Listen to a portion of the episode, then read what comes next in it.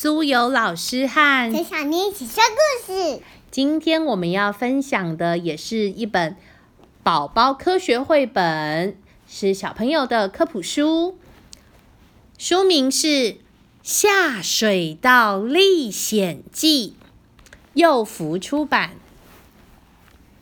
等小妮，我问你哦，平常我们生活有没有很常用到水呢？有大便需要，浇花需要，好，我们一个一个来看哦。上厕所需要，浇花需要，这个呢？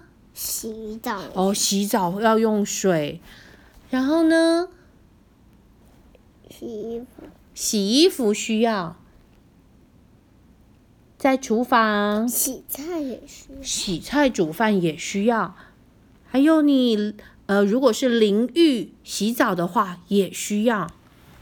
如果家里的玻璃脏掉，也需要用水把抹布沾湿，才能够开始擦擦拭，对不对？可是你知道这些我们用过的水到底都会跑去哪里呀？你知道他们会去什么地方吗？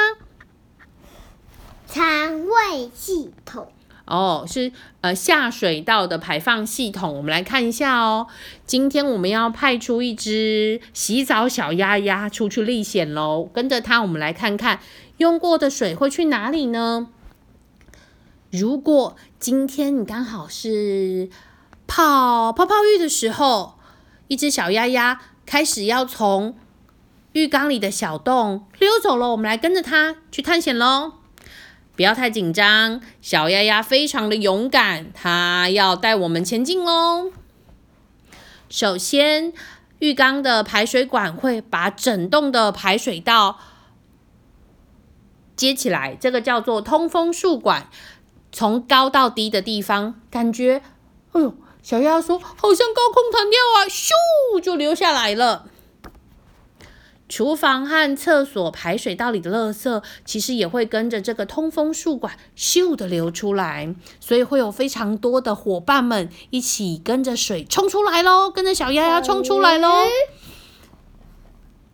还有小玩具跟一些小的脏的东西，哦，就在水里游着游着游着，来到一个乌漆嘛黑，而且味道非常难闻、臭臭的地方。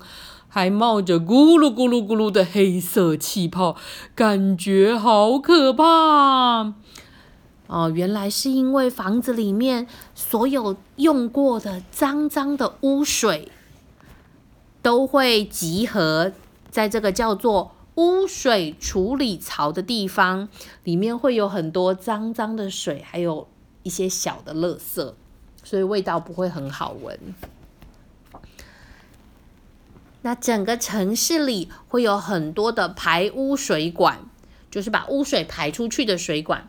这些水管里脏脏的废水都会流进更大的污水管。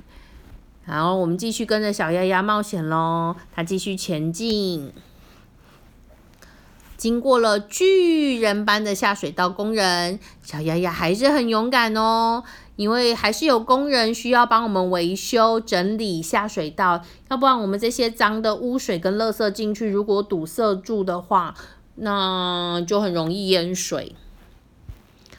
穿越了乌漆麻黑的水水道，小鸭鸭呢来到了一个叫做污水处理厂的地方。首先呢，这一根根一根根的栏杆，你觉得它是在做什么？应该是要把挡把垃圾挡住吧？对，这个叫做拦污栅栏，是污水处理厂用来把像你说的，把垃圾跟一些大的东西拦截起来，不要让它继续前进。那因为小鸭鸭比较小，所以它就通过了这个栅栏，继续前进喽。首先呢，小鸭鸭会进到这个叫做呃曝气池，水又咕噜咕噜的冒着前泡泡。在这个氯化池会加入这个叫做氯，几乎所有水里面九十九 percent 的细菌都会被氯消灭掉，还是一个让水干净的一个化学元素。哗啦啦啦啦，一堆好朋友也来帮助啦，小鸭鸭开始变得干净喽。现在跟着小鸭一起冒险的水朋友们变得很干净清澈了，是不是？因为呢，小鸭经过非常多不同的地方，我们从刚开始住的房子，进到污水处理槽，进到排污管，再来进入污水处理厂，接着沉淀池，然后呢加入氯气的曝气池、氯化池，最后呢可以让水变得干净。更重要的哦，小鸭鸭跟它的小主人相见喽。请问你知道我们平常在马路上有一个圆圆的铁盖，你知道这个盖子是做什么的吗？它就是下水道的盖子。它做成圆圆的，是因为圆形比较容易让工人方便进出，也比较不会因为有棱有角的盖子让人受伤。我们再一次来复习一下污水排放的过程：从房子里面出来，通过通风树管咻的排出来，接着进入污水处理槽，再来是排污水管、曝气池、污水处理厂，再来加入氯气，最后沉淀完成就可以使用喽。我们今天的故事分享到这里。大家快来，我们下次见喽，拜拜。